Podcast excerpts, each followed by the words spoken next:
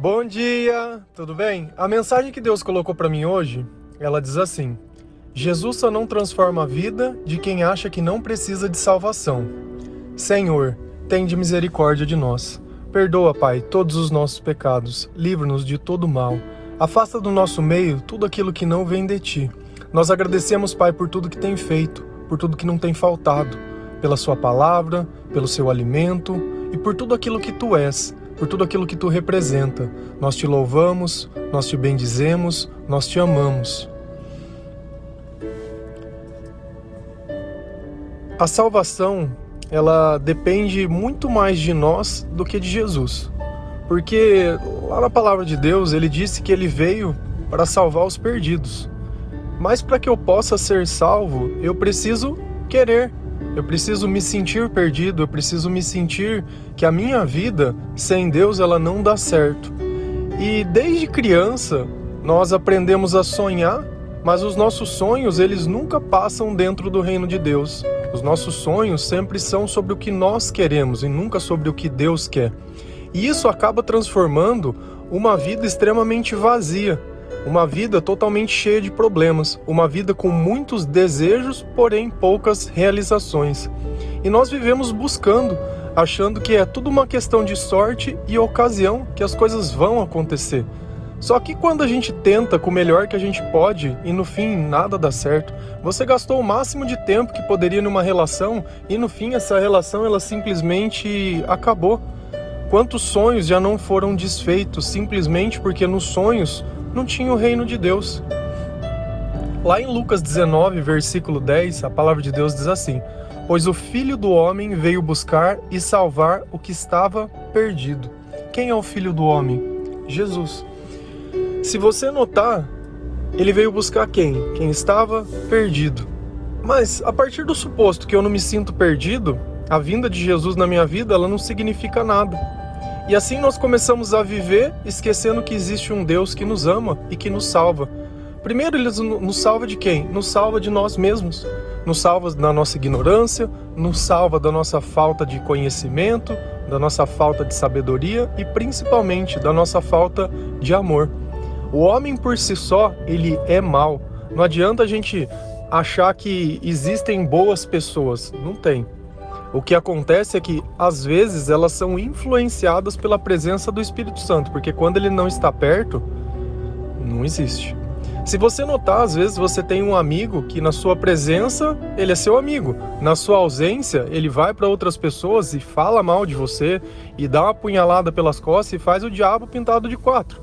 E na, na cabeça dele, ele tem plena convicção que é seu amigo e que ele não está fazendo mal nenhum. Porque dentro do coração dele não existe Deus, não existe justiça, não existe nada. E a gente pode notar também que uma sombra do nosso interior é a forma que a gente se veste, a mensagem que nós estamos passando. Se você tiver uma placa na frente escrito vende-se um carro, as pessoas que pararem para tentar comprar alguma coisa, o que elas vão tentar comprar? um carro, assim a nossa roupa, ela está dizendo o que tem dentro de nós. De repente você se veste exatamente da forma que você quer, sem problema nenhum. Quer vestir roupa curta, pode vestir, quer usar brinco, quer fazer tatuagem, você pode fazer o que você quiser. Exatamente o que você quiser, do jeito que você achar bonito. Só que não reclama quem para na tua porta querendo comprar o que você vende. Então, de repente, você se veste como uma pessoa que está procurando e transbordando e exalando sexualidade, e quer ter um relacionamento por uma vida inteira, está procurando um marido. É fácil notar que será que um pai gostaria que uma filha se vestisse assim? Se você fosse um filho e chegasse com uma moça desse jeito para sua mãe ou para sua avó para apresentar, como ela ficaria? A gente percebe a gravidade às vezes da nossa vestimenta, da nossa roupa, quando a gente coloca essa pessoa ao julgo das pessoas que nos amam. E aí a gente percebe que é um tanto quanto fora. E eu não tô querendo falar assim, olha, vistam-se da cabeça aos pés, olha, faça. Não, você pode vestir do jeito que você quiser, mas precisa de repente tirar uma foto e postar, estampar nas redes sociais, olha meu corpo, olha o que eu estou oferecendo, venha comprar o meu carro. Depois você reclama que todas as pessoas que aparecem na sua vida só querem te consumir e te possuir. É a oferta que você está fazendo. Você pode vestir o que você quiser, você pode ser o que você quiser. O que eu estou dizendo é: não reclame do que as pessoas batem à sua porta para comprar, porque isso você não pode definir. Então, se você quer ter relacionamentos mais duradouros, amizades mais duradouras, veja o lugar que você está conhecendo essas pessoas, veja o lugar que você. Porque às vezes você está vivendo como um perdido e está se sentindo salvo. E Jesus ele não vai participar da sua vida porque você não aceitou a transformação. Se eu te perguntasse hoje, o que dentro da tua vida seria a tua cruz? O que, que você carrega de repente de uma dor muito grande, ou de um acontecimento muito grande, ou de um fato muito grande, que isso marcou a sua vida de forma negativa? E baseado nesse, nesse fato e nesse acontecimento, toda a sua vida ela se modificou para pior. Na minha vida, o meu gatilho desse era a separação dos meus pais. E eu carreguei essa dor por muito tempo, por muito, muito, muito tempo, enquanto eu era adolescente. Só que depois eu entendi o que era um relacionamento. Eu entendi que as pessoas elas têm que conviver e viver porque elas vivem bem em se amam, não porque elas têm filho, mas porque elas vivem bem. E às vezes cada um tem um sonho, cada um cresce de um jeito, cada um tem uma perspectiva e não tem nada de errado nisso. Então eu tirei aquela culpa que eu colocava e achava que toda a minha frustração e o meu fracasso e comecei a reconhecer que eu sempre tive um pai e uma mãe maravilhoso. Ainda que não juntos, mas nunca me faltou nada, sempre fizeram tudo, sempre estiveram lá, sempre cuidaram, sempre. Só que dentro de mim aquilo não era o certo, não era o que eu queria. Então eu era um filho ingrato e por ser ingrato eu criava diversos problemas que eu só vinha reconhecer isso e isso começou a ser superado e, sa e saiu da minha vida a partir do momento que eu pude reconhecer. Lá em Mateus 16, versículo 24 e 26, a palavra de Deus ela diz assim: então Jesus disse aos seus discípulos: Se alguém quiser me acompanhar, negue a si mesmo, tome a sua cruz e siga-me. Pois quem quiser salvar a sua vida, a perderá. Mas quem perder a sua vida por minha causa, a encontrará. Pois o que adianta o homem ganhar o mundo inteiro e perder a sua alma? Ou o que o homem poderá dar em troca da sua alma? Então a gente nota que nesse versículo Jesus ele deixa muito bem claro. Primeiro, nós temos que tomar a nossa cruz, nós temos que pegar esse fato que nos machucou e nós temos que carregar ele. Não adianta a gente ficar tentando salvar a nossa vida, tentando achar que por um relacionamento novo vai dar certo, por um trabalho novo vai dar certo, por um amigo novo vai dar certo, por uma cirurgia vai dar certo, por sei lá, você pode depositar sua esperança e sua confiança em qualquer coisa. E Jesus disse: Olha, nega a si mesmo. Porque o que adianta você conquistar o mundo inteiro do seu jeito se no fim você não tiver uma alma? O que, que adianta? O que, que você vai conseguir com isso? Não vai conseguir nada. Não vai conseguir a sua salvação, não vai conseguir a sua vida, não vai conseguir nada.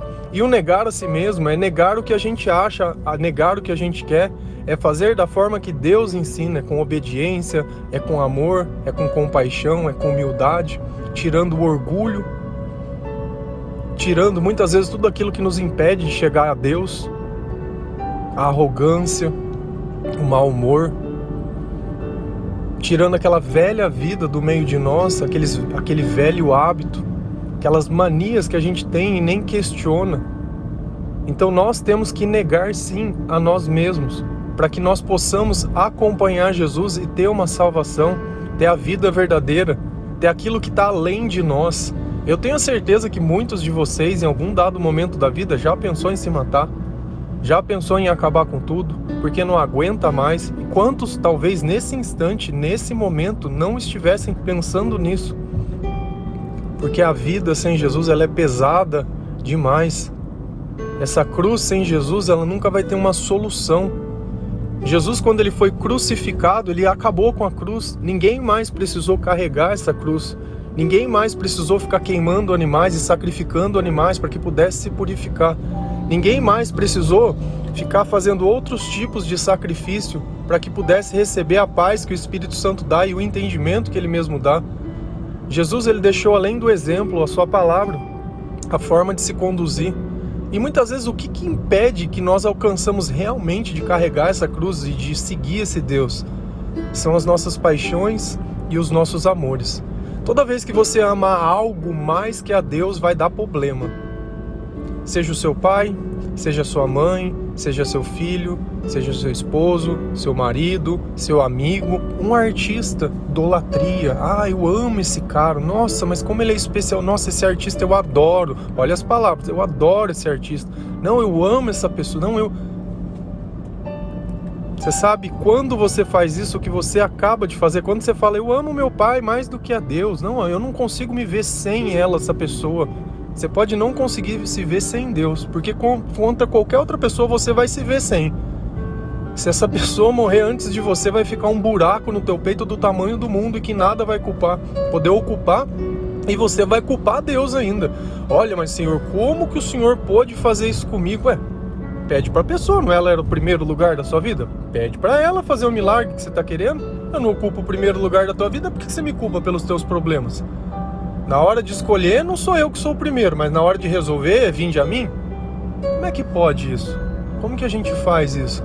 Isso que eu tô te dizendo, é um pensamento meu, é uma interpretação? O que, que vocês acham que pode ser? Se eu falar aqui na palavra de Deus, Deus diz que todo mundo que fizer esse tipo de comportamento está negando ele, você acredita? Ah, mas Deus ele gosta da família, ele gosta, mas ele é o primeiro lugar, ele não divide a honra e a glória dele por ninguém. Lá em Mateus 10, versículo 37 e 38, a palavra de Deus ela diz assim: Quem ama seu pai ou sua mãe mais do que a mim, não é digno de mim. Quem ama seu filho ou sua filha mais do que a mim, não é digno de mim. E quem não toma sua cruz e não me segue, não é digno de mim.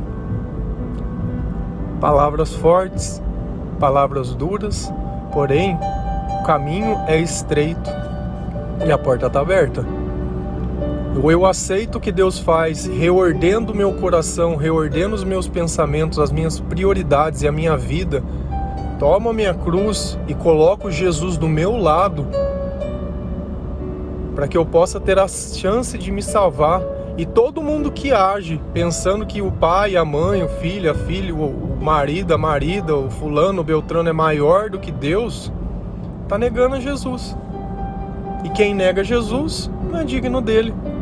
E quem nega Jesus não vai ser salvo. Eu não estou dizendo para você, ah, então eu vou bater na minha mãe. Não, é ordenança. Amai Deus sobre todas as coisas e o próximo como a ti mesmo. E nessa equação de amor eu preciso estar nela. Eu preciso estar nessa equação, porque se eu não consigo olhar no espelho e me amar do jeito que eu sou, ah, mas eu não gosto dessa parte. Olha a celulite que eu tenho. Olha a minha perna, o meu braço, olha o meu flanco, olha aqui, ó, do lado aqui, ó, fica uma alça aqui, tá vendo? Então, se você não fizesse ou comesse mais do que você precisa, talvez não tivesse nada disso. Ou se criasse hábitos melhores, uma caminhada, uma corrida ou qualquer outra coisa. E eu entendo que a mulher, quando ela fica grávida, tudo muda e tem um monte de coisa na nossa vida que não dá tempo. Tem tudo, tudo, tudo. Mas 30 minutos para você se amar, eu acho que é o mínimo para quem ama a si mesmo. É o mínimo. Olha, você me desculpa, agora eu não posso. Eu preciso de um tempo para mim, porque dentro da tua vida tem que ter um tempo para você. Quando eu comecei o hábito de acordar antes, 4 horas da manhã, foi justamente para que eu pudesse ter um tempo para mim. Porque quando eu chego no final do dia, eu já não tenho mais energia, eu já não tenho mais força, eu já não sei nem como que eu vou chegar. Mas quando eu acabo de acordar, eu tenho toda a energia do mundo, eu tenho toda a paz do mundo, eu tenho todo o descanso do mundo. Então eu leio minha Bíblia, eu escuto meu louvor, respondo meu versículo, ponho a frase, tomo meu café, faço meu exercício, crio a minha rotina e aí o meu dia já começou completo porque eu comecei pondo Deus em primeiro lugar da minha vida, pondo eu em primeiro lugar da minha vida, depois vem os outros, depois, depois. E isso não tem egoísmo nenhum, não tem mal nenhum, cuidar de si mesmo, zelar por aquilo que Deus te deu, você é o templo do Espírito Santo. E eu não estou dizendo para você, olha, seja um super atleta, um poliatleta, nada, nada, não é nada disso. Mas tem um tempo para se amar, um tempo para se cuidar, um tempo para caminhar, um tempo para sair de repente, comer uma coisa gostosa. Você entendeu? Agora viver só de prazer, só um dia em cima do outro, não tem um minuto, não tem nada. Tem casal que é casal que não é casal. É só problema, é conta, boleto e coisa, e criança e não sei o que, bibibi, bibibi, já não é mais homem e mulher. São duas pessoas que trabalham numa empresa chamada família que estão lá tocando já não ensinam mais o filho sobre religião, o pai já não vê um orando, não vê nada, não escuta um louvor, é sertanejão comendo para baixo para cima e o filho vendo, é computador para um lado e coisa do outro, e tele, Instagram e não sei o que. Cara, e a vida vai passando, vai passando. Depois fica doente, reclama. Ah, onde estava Deus quando deixou tá doente? Onde estava você quando estava tudo bem? A pergunta que Deus deve fazer todos os dias é essa. Poxa, tá tudo bem, onde que ele tá? Tá aqui, onde que ele tá? Tá tudo bem. Agora, por causa de um momento, você culpa a Deus por uma vida inteira que você levou desregrada. Eu sei que tem pessoas que vão ter doenças, que vão ter comorbidades, que vão ter dificuldades, que realmente isso não depende de uma escolha de uma vida delas. Eu concordo. Mas até mesmo nisso, Deus pode promover um milagre, pode promover uma cura, pode promover tudo. Pois você não está aprisionado num corpo, você não está aprisionado em nada. A gente vê quantas histórias de superações de pessoas que muitas vezes não enxergam, não vê, não falam, não tem um membro, não tem um braço, não tem nada, mas elas têm vontade de viver, transpiram Deus dentro do coração e você está aí perfeito, vivendo como se não tivesse nada. Como se o mero, ato de poder respirar e falar não fosse nada. Quantas pessoas não perderam a vida? Quantas pessoas muitas vezes não estão entubadas? Quantas pessoas não estão no hospital? Não estão no lugar? Não estão numa dificuldade? Não estão com nada? E você está aí com tudo e vivendo como se não tivesse nada. Não, mas eu quero me matar. Não, não, mas é, é eu não sei. Não, é porque não aconteceu. Cara, tem uma vida muito maior te esperando. Tem um Deus. Você se sente perdido? Existe um Jesus que ele quer estar tá na tua vida, quer entrar na tua casa, quer abalar tuas estruturas, quer viver dentro do teu coração. Existe. Só que você precisa se declarar: Senhor, eu tô perdido. Sozinho eu não consigo. Eu não tô dando conta. Eu não tô dando conta. Nós precisamos renunciar a tudo aquilo que a gente sabe que é errado, tudo aquilo que a gente sabe que é mal, tudo aquilo que a gente faz e se sente mal depois. É o, é o primeiro. Ah, o que, que você faz que você se sente mal depois? Ah, ah, toda vez que eu fumo eu me sinto mal. Não fuma? Ah, toda vez que eu bebo eu saio depois fico arrependido. Então não sai. Ah, toda vez que eu falo com essa pessoa eu falo uma coisa e sinto que eu não devia ter falado. Então não fala. E assim você vai tirando essas coisas. E no lugar, ao invés de você falar uma groselha, uma bobagem, fala desse áudio. Pô, escutei um áudio assim, assim, assim. Olha, você sabia que tem um versículo disso? Você começa a mudar o conteúdo da conversa. Você fala de mortos e quer ter vida. Fala de Jesus e veja se você não tem vida em abundância, em eternidade. Você acha que essa mensagem que a gente passa todos os dias, todos os dias, insistentemente, falando até de forma repetitiva, mas é esse é o caminho, é repetitivo. Todo dia você não come? Come, de repente, arroz um dia sim, um dia não, tem dia que não come, mas todo dia você come, dado momento você vai voltar. E isso tem que estar dentro de nós de uma forma muito, muito profunda. Eu não preciso nem pensar para que a palavra de Deus me guie. Então ela tem que ser repetitiva, tem que ser maçante. Cada dia eu tiro não sei da onde, tem dia que eu paro, eu nem imagino o que eu vou falar, como eu vou falar. A ideia e a mensagem ela vem do espírito, não de mim. Porque como uma pessoa que não lê poderia ser tão criativa com exemplos, com coisas, ah, não, porque eu não preparo nada. É como se eu tivesse ligado o áudio e tivesse mandando para você. Olha, eu, Deus não te conheço, mas Deus pediu para mim te dizer uma coisa. Vambora, pega na mão, vambora. E é isso. E essa mensagem chega a você por diversos anjos. E Deus ele diz que os anjos são as pessoas que nos apoiam para que nós possamos alcançar a nossa salvação. Então, se você se sente perdido, tem uma boa notícia. Você está a um passo de um encontro com Deus, de uma transformação, de uma mudança de vida. Começa a negar o seu pecado, começa a negar aquilo que te domina, começa a negar aquilo que você sabe que não te faz bem, começa a ser melhor. Deus ele vai começar a trabalhar em você, como ele trabalhou em mim, tem trabalhado em muitas pessoas e vai continuar trabalhando. Porque a vida não é sobre nós, a vida é sobre ele. Amém? Um bom dia, que Deus abençoe, toque seu coração, toque a sua casa, toque a sua família. Ame seu pai, ame a sua mãe, os seus filhos, seu esposo e todo mundo, mas Deus sempre em primeiro lugar. Amém?